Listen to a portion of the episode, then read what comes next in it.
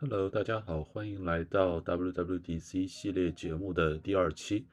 这期节目录制于 Keynote 之后的几个小时之内，是一期非常新鲜的节目，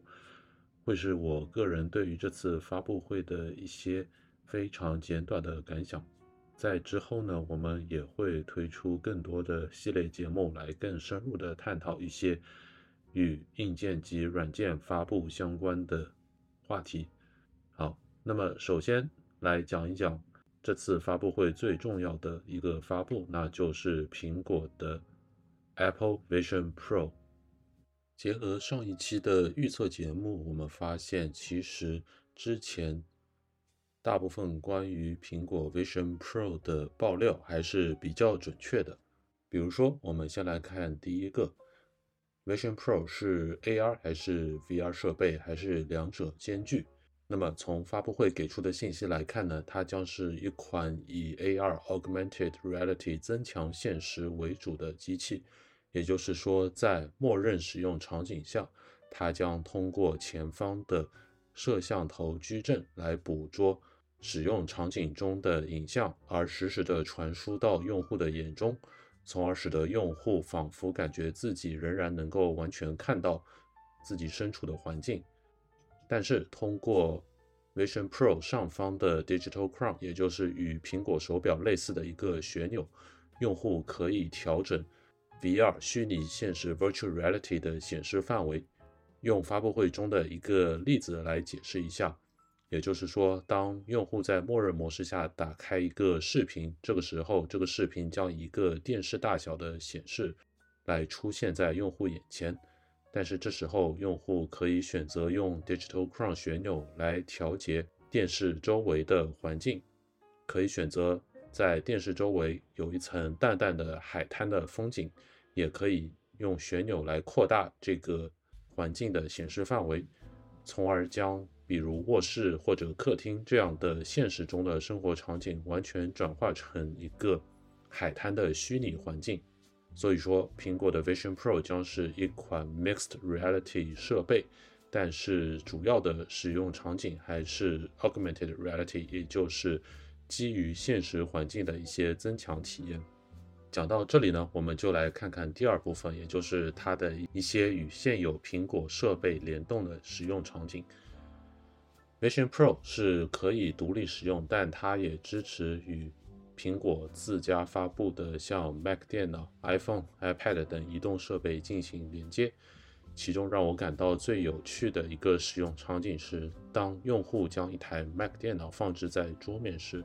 如果用户头戴 Vision Pro 看向电脑，可以选择以虚拟的方式来打开这台电脑，从而进入到一个多屏办公的环境。这个时候呢？即使现实中没有任何显示器，但是在 Vision Pro 的显示中，用户可以用多屏幕的方式来进行日常的办公。而这一场景的实现呢，得益于 Vision Pro 可以用无线传输的方式来与用户的 Mac 电脑以及无线键盘、鼠标等来进行快速无延迟的连接。这样的高速计算与连接呢，也得益于 Vision Pro 内置的。M2 以及 R1 芯片，其中的 M2 呢是苹果最新一代自研的桌面级别的计算处理器，而 R1 呢则是苹果自研的专注于现实计算功能的新的芯片。毫无疑问，这两款芯片都是处理性能非常高，可以说是目前业界遥遥领先。那么肯定会有许多的听友和我一样，都会有关于电池寿命的一些疑问，那么从目前发布会上的信息可以看到，说它目前支持两种使用方式。第一种是用户可以通过 MagSafe 类似的充电线，可以将 Vision Pro 连接至一个电源插座上，那么这个时候呢，就可以使得 Vision Pro 全天使用，不用担心任何电量的顾忌。当然。这一使用方式的局局限性在于说，用户很大程度上得待在原地，比如说坐在沙发上，因此这个方式更适用于一些，比如像看电影、看体育比赛这些长时间静止的使用环境。而如果用户想要用 Vision Pro 来做像游戏或者一些实时的交互这样的使用场景的时候呢，也可以切换到另一种供电方式，也就是用它的移动电池。电池的连接方式仍然是通过磁力吸附。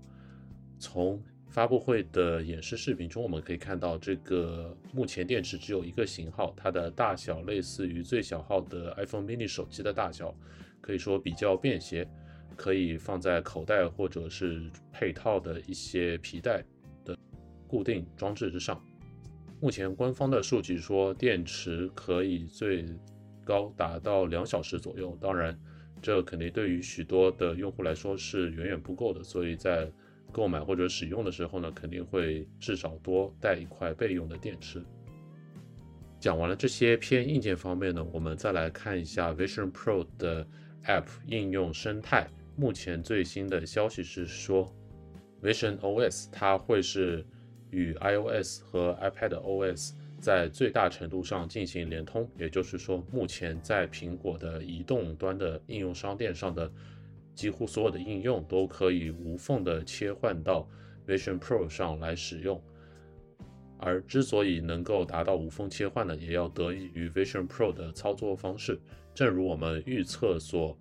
说的一样，Vision Pro 不需要依赖任何外置的手柄控制器，而仅仅是通过它的眼镜下方的照相机和传感器来捕捉人的手势以及语音。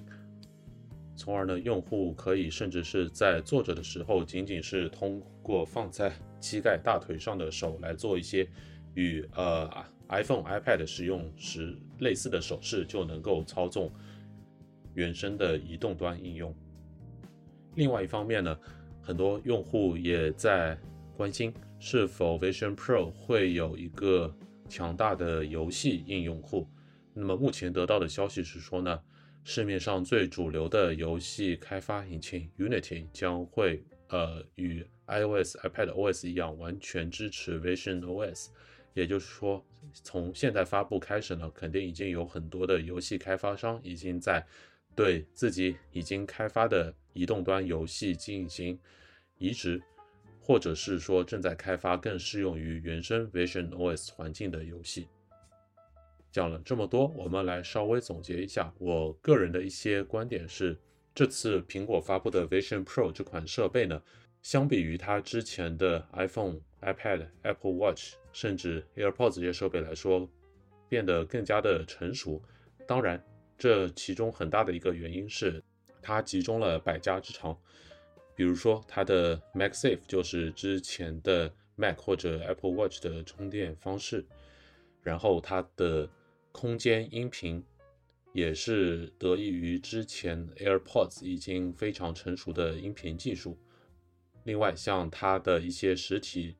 按键的操纵方式也是非常类似于之前的 Apple Watch 的操作方式。可以说，目前这款 Vision OS 设备，当它真正以三千四百九十九美元的价格于明年二零二四年初发售的时候呢？可以说，价格可能是唯一阻碍人们购买它的因素，因为它的硬件和软件可以说都已经是非常的成熟完善。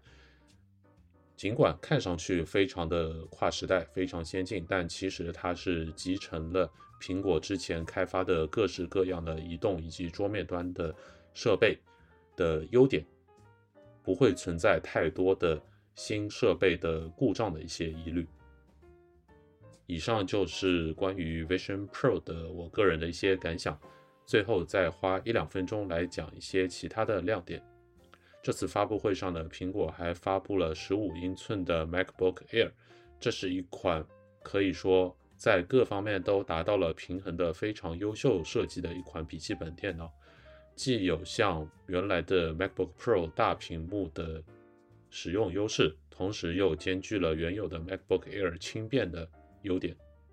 非常适合需要大屏幕办公，但又不需要太高性能的办公以及轻度开发者使用。另外呢，苹果也发布了所有操作系统的最新一代的预览，其中我个人非常感兴趣的一些有，比如说苹果在 Watch OS 上进行了大幅度的更新，增加了许多新的运动的功能上的改进，比如像自行车以及 hiking 野外徒步。以上就是本期 Reaction 节目。